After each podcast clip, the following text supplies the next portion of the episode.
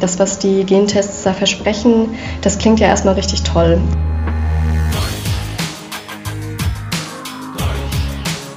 Die Unterschiede in diesen Genen sind äh, ja offensichtlich vorhanden, sonst würden wir alle gleich aussehen.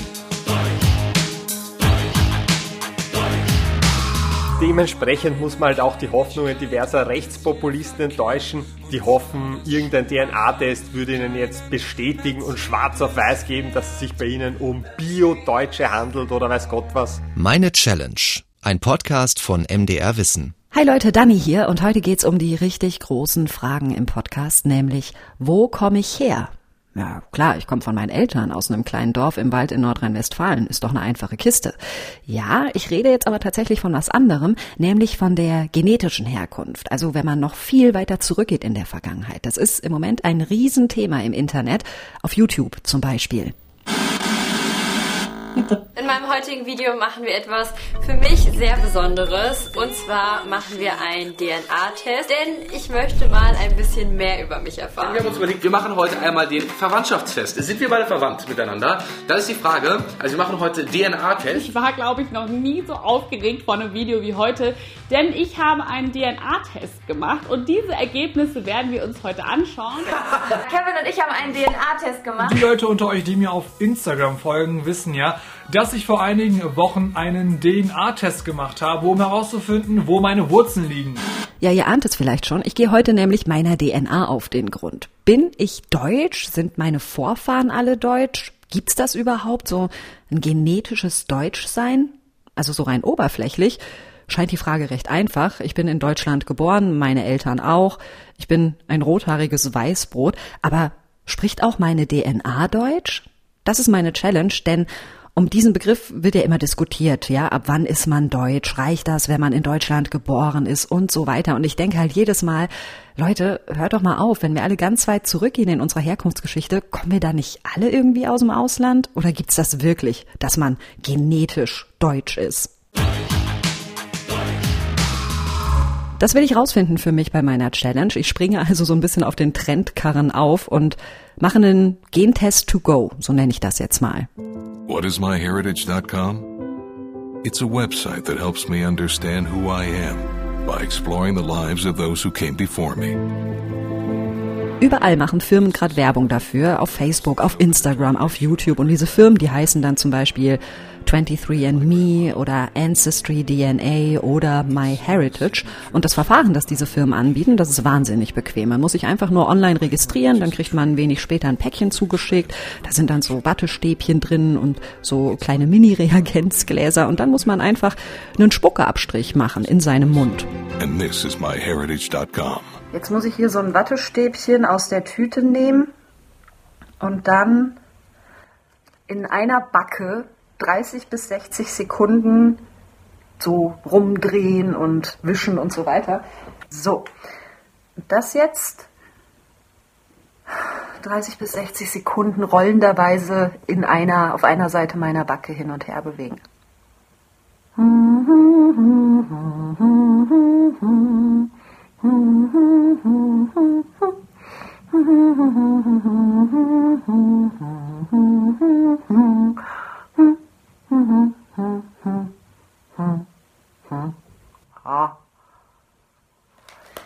Tütchen rein. So. Und Umschlag. Umschlag dicht. Und das bringe ich jetzt zur Post. Ja, und das alles wird dann zurückgeschickt in die USA und da wird aus meiner Spucke meine DNA extrahiert und dann mit einer Datenbank abgeglichen, wo eben schon die DNA von anderen Kunden drin liegt.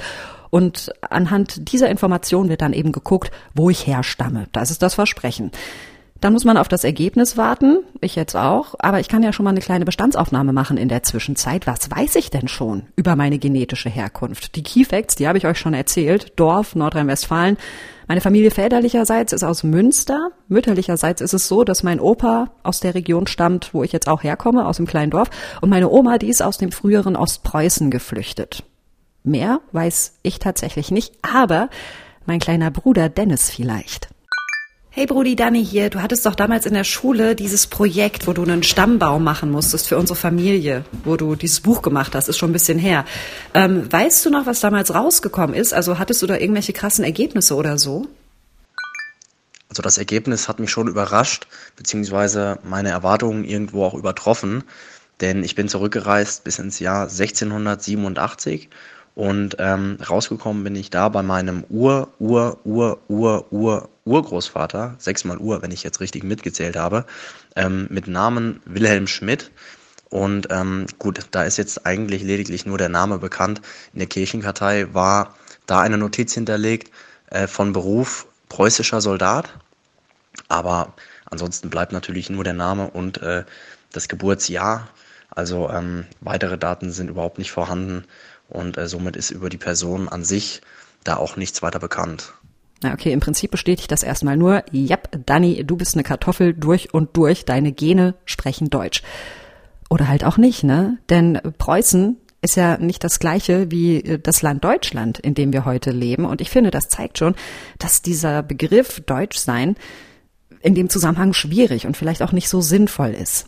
Es fasziniert mich aber auf jeden Fall, was mein kleiner Bruder da rausgefunden hat und vor allem, dass ich jetzt so ganz easy, ohne in irgendwelche Kirchenarchive oder so zu müssen, ganz easy mit einmal Spucke abwischen noch viel weiter in meine Herkunftsvergangenheit zurückreisen kann. Naja, erstmal ist es ja eine ziemlich große Verlockung. Das, was die Gentests da versprechen, das klingt ja erstmal richtig toll. Das ist Tina Rudolph, Medizinethikerin an der Friedrich-Schiller-Uni in Jena. Ich kann Verwandte finden überall auf der Welt. Äh, ich kann mehr über mich selbst erfahren. Ich kann ähm, Ahnenforschung betreiben, was ja ähm, kein neues Gebiet ist, aber gerade früher eben eher ähm, höheren gesellschaftlichen Schichten vorbehalten war. Und äh, dass es jetzt so einfach ist, dass man eigentlich nur eine Speichelprobe abgeben muss und dann die Aussicht hat, sehr, sehr viel über sich selbst zu erfahren. Ich glaube, das ist für viele Menschen erstmal attraktiv.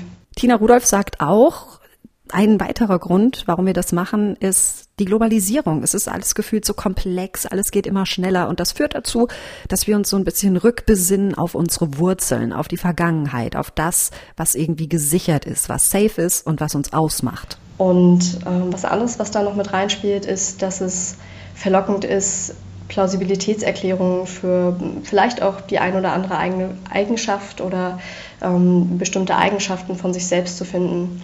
Und ich denke, das ist für viele Menschen das, was erstmal den Nutzen sehr, sehr hoch erscheinen lässt. Also ich kann viel über mich selbst erfahren, ich ähm, kriege da viele Informationen und der Schaden, den man potenziell zu erwarten hat, der ist erstmal relativ niedrig.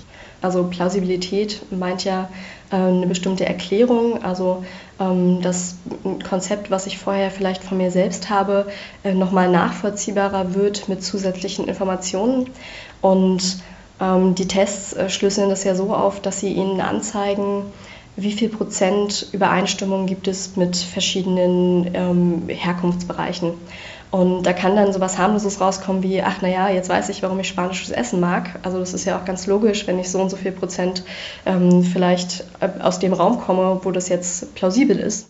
Ja, ich muss zugeben, das fände ich ganz unterhaltsam, wenn was in die Richtung bei mir rauskäme. Und ehrlich gesagt fände ich es auch so ein bisschen beruhigend, wenn da noch so ein bisschen anderer genetischer Input äh, eine Rolle spielen würde bei mir. Denn ich komme vom Dorf, ich habe schon erzählt, und wir kennen alle die Witze, oder? Oh, du bist vom Dorf, dein Stammbaum ist ein Kreis. Und deswegen fände ich es ganz cool, wenn da noch ein paar andere Einflüsse eine Rolle spielen.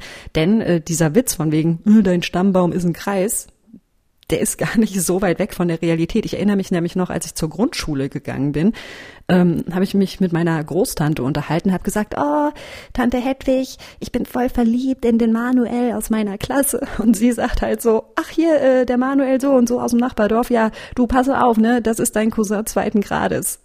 Also wir waren halt einfach mal echt miteinander verwandt, ohne dass ich das wusste. Wahrscheinlich kann ich froh sein, dass ich irgendwie aus dem Dorf rausgekommen bin, ohne aus Versehen meinen Cousin zu heiraten oder so. Ich habe gerade schon wieder meine Mails gecheckt. Ist jetzt, ähm, weiß gar nicht, sechs Wochen ungefähr her, dass ich meine Spucke auf den Weg geschickt habe an das MyHeritage Labor in Texas.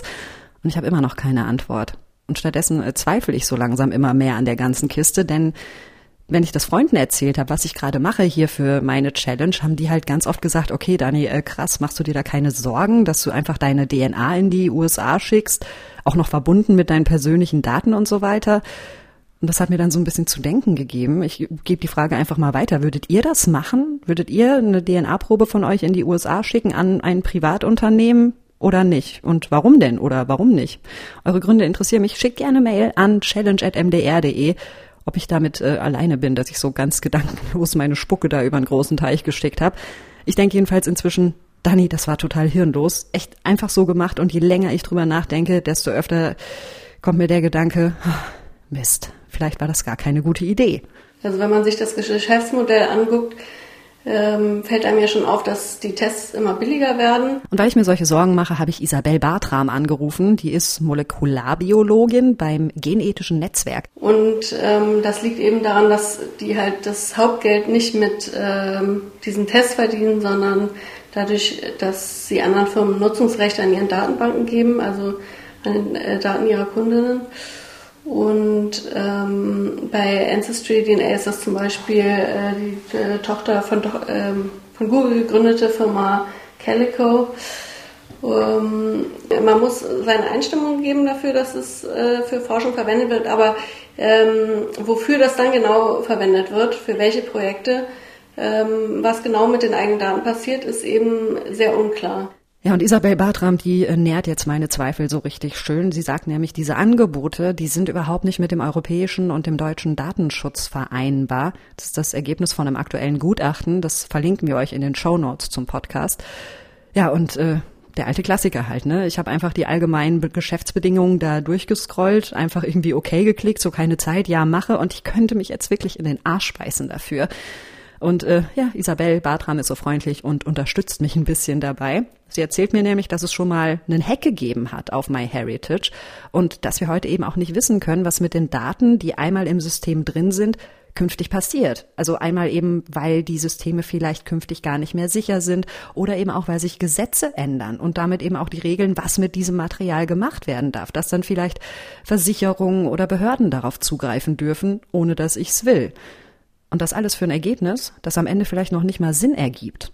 Also was genau passiert, das weiß man eben nicht, dann ist es Geschäftsgeheimnis. Aha. Das ist eben auch der Unterschied zu ähm, ja, akademischer Wissenschaft, wo man sehen kann, was die Leute genau gemacht haben und wo die vielleicht auch die Fehlerquellen sind. Ja, und das ist so ein bisschen das Problem, sagt Isabel Bartram. Man kriegt dann ein Ergebnis, aber man kann halt null nachvollziehen, wie die Firma da jetzt drauf gekommen ist und ob das irgendwie fundiert ist, was da jetzt steht. Und es gibt wohl auch jede Menge kuriose Erfahrungsberichte von Leuten, die solche Tests schon gemacht haben. Also es gab auch ähm, vor einer Weile diesen Fall von äh, kanadischen Zwillingen.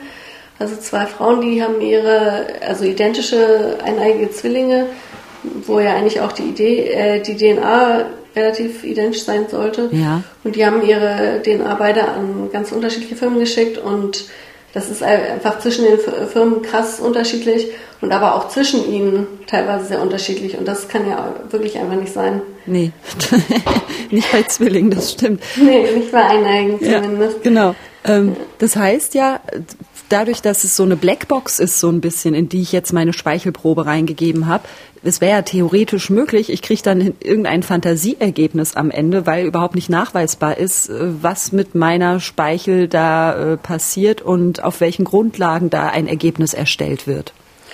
Ja, natürlich. Also es gab auch schon ähm, Firmen, die wo rausgekommen ist, dass eigentlich alle Leute, äh, die da ihre DNA hingeschickt haben, ähm, so Native American Ancestry gekriegt haben. Also dass sie eben von amerikanischen UreinwohnerInnen abstammen. Und man kann es halt nicht überprüfen, das ist halt das Problem. Mhm. Das ist halt, man wird da nie richtig erfahren, was damit passiert und ähm, die Daten sind weg.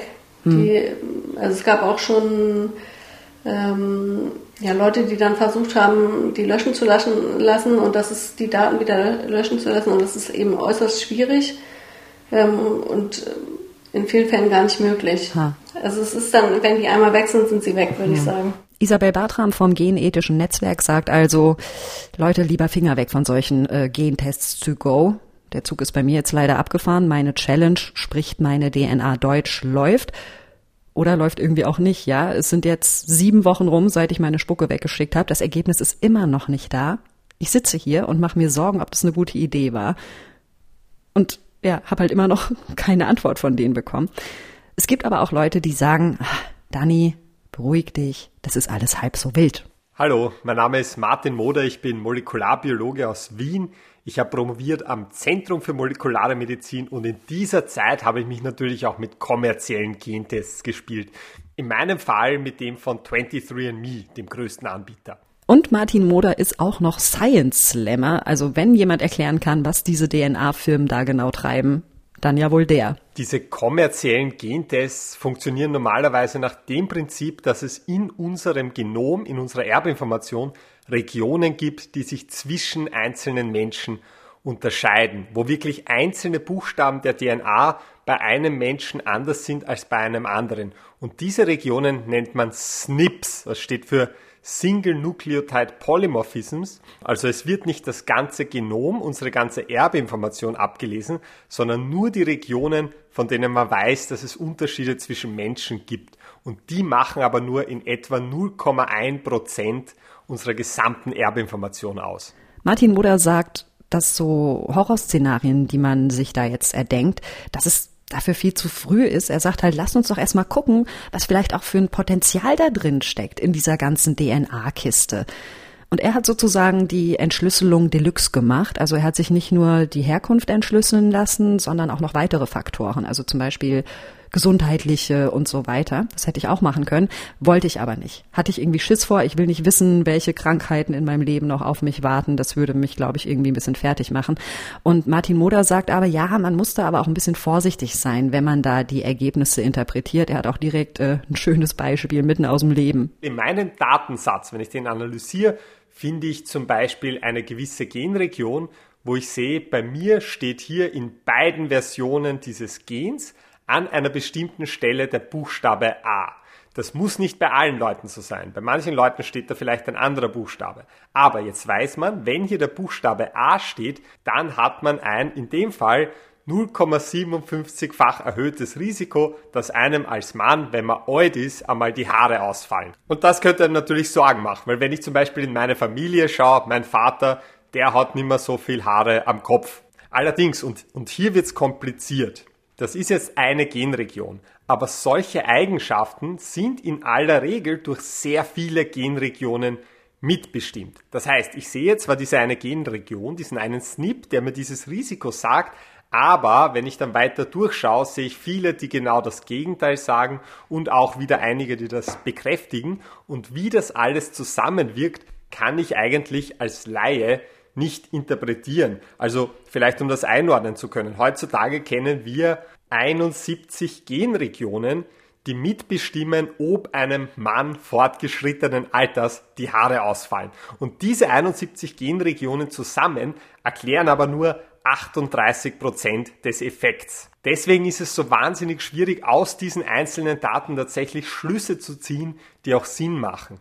Diese Vorsicht beim Interpretieren die äh, ist auch für mich wichtig hier bei meiner Challenge, sagt Martin, denn viele sitzen bei diesen Herkunftstests einem ganz, ganz grundlegenden Missverständnis auf. Ich auch. Aber eines muss einem schon bewusst sein. Man kann ja jetzt nicht in der DNA direkt nachschauen, wo die in der Vergangenheit spazieren gegangen ist, sondern man kann immer nur schauen, in welchen Regionen der Welt bestimmte Genvarianten wie häufig vorkommen und dementsprechend zuordnen, welchen Regionen der Welt mein Genom, wie es heute ist, entspricht. Und das ist auch klar, weil wir kommen ja ursprünglich eigentlich alle aus Afrika. Jetzt kann man sich fragen, warum zeigt 23andMe nicht bei allen Menschen eine Abstammung aus Afrika an? Der Grund ist einfach der, dass nicht direkt die Abstammung gemessen wird, sondern wo welche Genregionen heutzutage mit welcher Wahrscheinlichkeit vorkommen.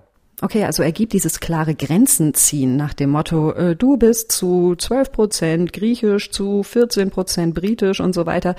Das ergibt ja dann gar nicht so viel Sinn, oder? Und dementsprechend muss man halt auch die Hoffnungen diverser Rechtspopulisten enttäuschen, die hoffen, irgendein DNA-Test würde ihnen jetzt bestätigen und schwarz auf weiß geben, dass es sich bei ihnen um Bio-Deutsche handelt oder weiß Gott was. Gerade das Wissen um unser Genom spricht eigentlich all diesen Gedanken entgegen. Es zeigt zum Beispiel, dass diese Einteilung in Rassen abhängig von Hautfarbe vollkommener Schwachsinn ist, weil so äußere Merkmale wirklich nicht geeignet sind, um diese Kategorien aufzustellen, wenn man die Genetik auch noch mit ins Spiel bringt. Zum Beispiel werden gern Schwarzafrikaner als eine Kategorie zusammengefasst, aber wenn man sich mit Genetik auskennt, dann weiß man, dass Menschen aus Afrika mit dunkler Hautfarbe sich zwischen den Populationen innerhalb Afrikas genetisch stärker unterscheiden als zum Beispiel Europäer und Asiaten, die eigentlich sehr unterschiedlich aussehen.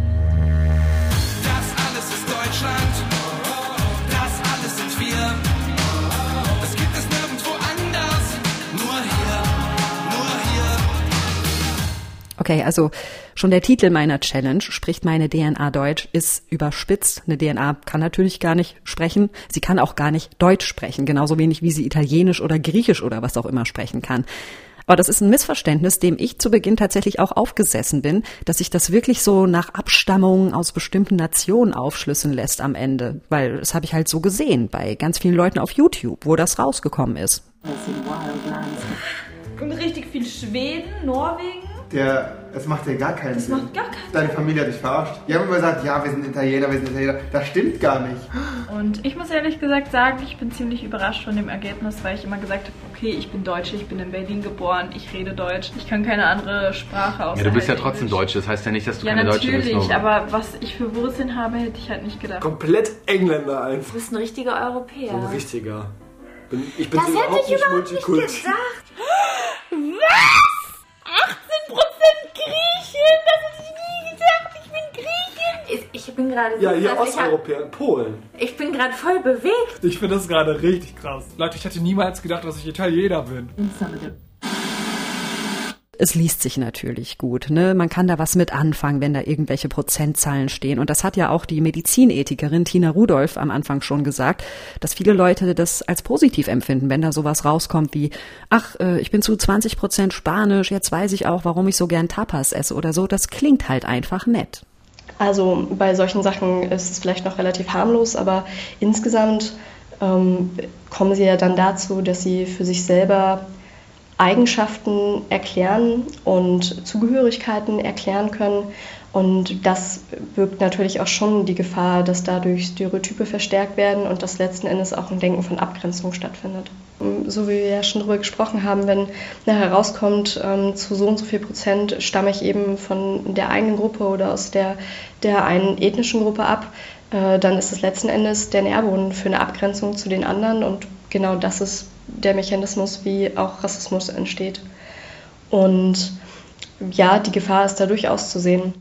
Okay, äh, ein Grundstein für Rassismus durch so einen läppischen DNA-Test, äh, das klingt ja eigentlich ziemlich übertrieben, würde ich jetzt sagen.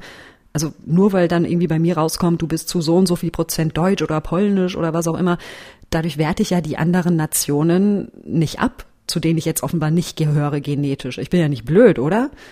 Ja, Dani, äh, sei dir da mal nicht so sicher, dass das alles so safe ist, hat mir äh, der Molekularbiologe aus Wien erklärt, Martin Moder. Das ist tatsächlich naheliegend, dass man das doch tut, dass man eben doch so ein bisschen die, zu denen man dann nicht zugehörig ist, genetisch abwertet. Es gibt tatsächlich Forschung, die zeigt, dass wenn ich zwei Populationen hernehme, die historisch bedingt miteinander in Konflikt stehen und ich gebe denen zum Beispiel Artikel zu lesen, in denen auf die genetischen Unterschiede zwischen diesen Populationen eingegangen wird, dass die sich dann tatsächlich der anderen Konfliktpartei gegenüber negativer verhalten. Andersherum zeigt sich aber, wenn man ihnen Artikel zu lesen gibt, die auf die genetischen Gemeinsamkeiten hinweisen, dass das Konfliktpotenzial dadurch ein Stück weit gesenkt werden kann. Und da ist es natürlich besonders wichtig, immer im Hinterkopf zu haben, dass wenn wir über genetische Unterschiede zwischen Populationen sprechen, dass wir immer von diesen 0,1% der DNA sprechen, die sich zwischen Menschen unterscheidet. 99,9% sind ident. Wenn uns unser Genom irgendetwas lehrt, dann dass wir so viel mehr gemeinsam haben, als uns trennt. Ich finde, das ist ein richtig schönes Motto, ne? So, guck mal, wir haben so viel gemeinsam. Warum reden wir eigentlich so oft darüber, worin wir uns unterscheiden? Also, okay, aber ich will jetzt auch nicht hier irgendwie so die Hippie-Mutti sein von wegen, hey, Peace, alles ist gut, Frieden auf Erden oder so. Darum geht's ja gerade nicht. Aber diese Gemeinsamkeiten, die sind einfach Fakt. Und genau diese Gemeinsamkeiten sind zu einem kleinen Horrorstichwort geworden für mich bei meiner Challenge. Und zwar, als ich mit äh, Peter Schneider gesprochen habe. Der ist Rechtsmediziner aus Köln. Sie selber können zwar für sich persönlich eine, eine Einwilligung abgeben, aber dadurch, dass man über diese äh, großen äh, familiären Stammbäume auch noch äh, genetische Verwandtschaften etablieren kann, geben sie ja quasi auch viele DNA-Anteile ihrer bekannten und nicht bekannten Verwandten, Familienangehörigen preis, die nicht gefragt worden sind, ob sie damit einverstanden sind oder nicht. Sodass das, was sie für sich sozusagen äh, zugänglich machen, noch automatisch bedeutet, die Hälfte davon ist bei ihren Eltern und Geschwistern zu finden, ein Viertel davon findet man bei ihren Onkel, Tanten, Neffen und Nichten und so weiter und so weiter und so weiter. Man kann eben noch bei Übereinstimmung von ein Prozent der genomischen DNA noch Verwandtschaftsbeziehungen etablieren. Das ist also etwas, was tatsächlich dann viel mehr Menschen betrifft als sie selber, die sie für sich gesagt haben, ja, ich, ich kann das für mich entscheiden. Aber letztendlich entscheiden sie es auch für viele andere verwandte Personen, die vorher nicht gefragt worden sind. Nicht? Entschuldigung, aber fuck. Ich habe das einfach so gedankenlos losgeschickt. Ich habe niemanden gefragt vorher von meinen Verwandten, meine Eltern nicht, mein Bruder. Und jetzt hängen die alle mit drin, ohne es zu wissen, ohne es zu wollen. Ich muss das schlechte Gewissen aber kurz auf später verschieben, denn äh, dieses mit drin hängen, das ist eine Sache, die ist für mich jetzt blöd und für meine Verwandten, aber die ist für Ermittlungsbehörden natürlich super interessant. Peter Schneider hat mir erklärt, dass man über meine DNA natürlich noch viel mehr über mich rausfinden kann als meine Herkunft. Man kann daraus sogar äh, Infos dazu ableiten, wie ich aussehe zum Beispiel. Ja, das hat man in der Tat schon, äh, kann man machen. Also die Augenfarbe, die Hautfarbe, die Haarfarbe kann man aus der DNA entschlüsseln. Das ist auch etwas, was wir in der äh, Kriminalistik schon einsetzen können. Äh, wobei es in Deutschland jetzt speziell nicht erlaubt ist, aber in anderen Ländern zum Beispiel macht man das bereits, dass man also bestimmte äußerlich sichtbare Körpermerkmale aus der DNA herauslesen kann. Ähm, ja, und das Ganze nennt man dann Forensic DNA Phenotyping. Das heißt jetzt nicht, dass man anhand der Gene so ein komplettes Phantombild erstellen kann, aber man kann halt gewisse grobe Merkmale rauslesen, zumindest mit einer gewissen Wahrscheinlichkeit. Und das ist wohl manchmal tatsächlich hilfreich für die Ermittlungen. Peter Schneider hat mir eine Story erzählt von einem Mordfall in Spanien Ende der 90er, wo es noch DNA gab vom Täter, vom Tatort und fast 20 Jahre später konnte man dem dann mit den neuen Methoden, die es dann gab, auf die Spur kommen. Dass man äh, diese Spur nochmal untersucht dahingehend, das haben einen Kollegen in Nordspanien, in Santiago de Compostela gemacht, die auch zum Teil mit in der Entwicklung dieser Verfahren beteiligt waren. Und die haben dann äh, 2015 diese äh, damalige DNA-Spur nochmal untersucht und haben also die Augenfarbe, Haarfarbe, Hautfarbe und die genetische Herkunft untersucht und konnten dann sagen, dass das eine männliche Person ist mit äh, äh, schwarzen Haaren, äh, mit braunen Augen und einer mittleren Hautfarbe und dass er mit sehr hoher Wahrscheinlichkeit aus Nordafrika kommt. Äh, und äh, daraufhin hat man dann geschaut in dem Ort, wer damals dort gelebt hat. Da gab es also eine äh, Gruppe, eine größere Gruppe von marokkanischen Einwanderern, äh, hat dann 300 männliche Personen identifiziert, die theoretisch in Betracht kommen und hat, die haben dann auch freiwillig mitgewirkt und haben ihre äh, DNA-Proben abgegeben, weil die auch das aufgeklärt haben wollten. Und dann stellte sich heraus, dass unter diesen Personen zwei Männer waren, die mit dem unbekannten Täter offensichtlich sehr eng verwandt sind, aber sie selber sind es nicht gewesen. Und dann stellte sich heraus, dass die noch einen Bruder hatten, der aber nicht mehr dort gelebt hat, weil er zwei Jahre später nach Frankreich ausgewandert ist. Und dieser Mann wurde dann in Frankreich äh, äh, lokalisiert und wurde äh, verhaftet und es stellte sich heraus, dass das der unbekannte Täter gewesen war. Das ist natürlich krass, ne? Ziemlich gute Krimi-Geschichte. Und wenn jetzt die Polizei in den USA Zugriff hätte auf die Datenbanken von MyHeritage, 23andMe und so weiter, dann wäre das ja wahrscheinlich voll die Hilfe, irgendwelche Täter dingfest zu machen. Aber da stellt sich halt auch die Frage, ob wir das wollen, ja, dass die Behörden einfach so Zugriff auf unser persönlichstes Material kriegen und theoretisch alles Mögliche rauslesen können. Und auch von unseren Verwandten, ja nicht nur über uns selbst, sondern auch für all die Menschen, mit denen wir verwandt sind. Mörder finden damit. Ja, das klingt natürlich erstmal gut, aber die Frage ist halt, wo zieht man da die Grenze? Wann ist ein Zugriff okay? Wann ist es okay, diese Informationen zu verwenden und wann nicht? Und ich glaube, das ist gar nicht so leicht zu beantworten. Ah, Leute, und ich ärgere mich immer noch, ja. Ich habe meine Probe verschickt, ich kann jetzt nichts mehr dran machen. Das Ergebnis ist nach fast acht Wochen immer noch nicht da. Und dabei haben wir uns echt bemüht in der Redaktion, dass die Geschichte abgeschlossen ist, wenn der Podcast hier rauskommt, dass wir euch auch das Ergebnis erzählen können. Und es hieß auch in den Infos, ja, nach sechs bis acht Wochen kriegst du dein Ergebnis per E-Mail, aber Fehlanzeige, nichts ist passiert.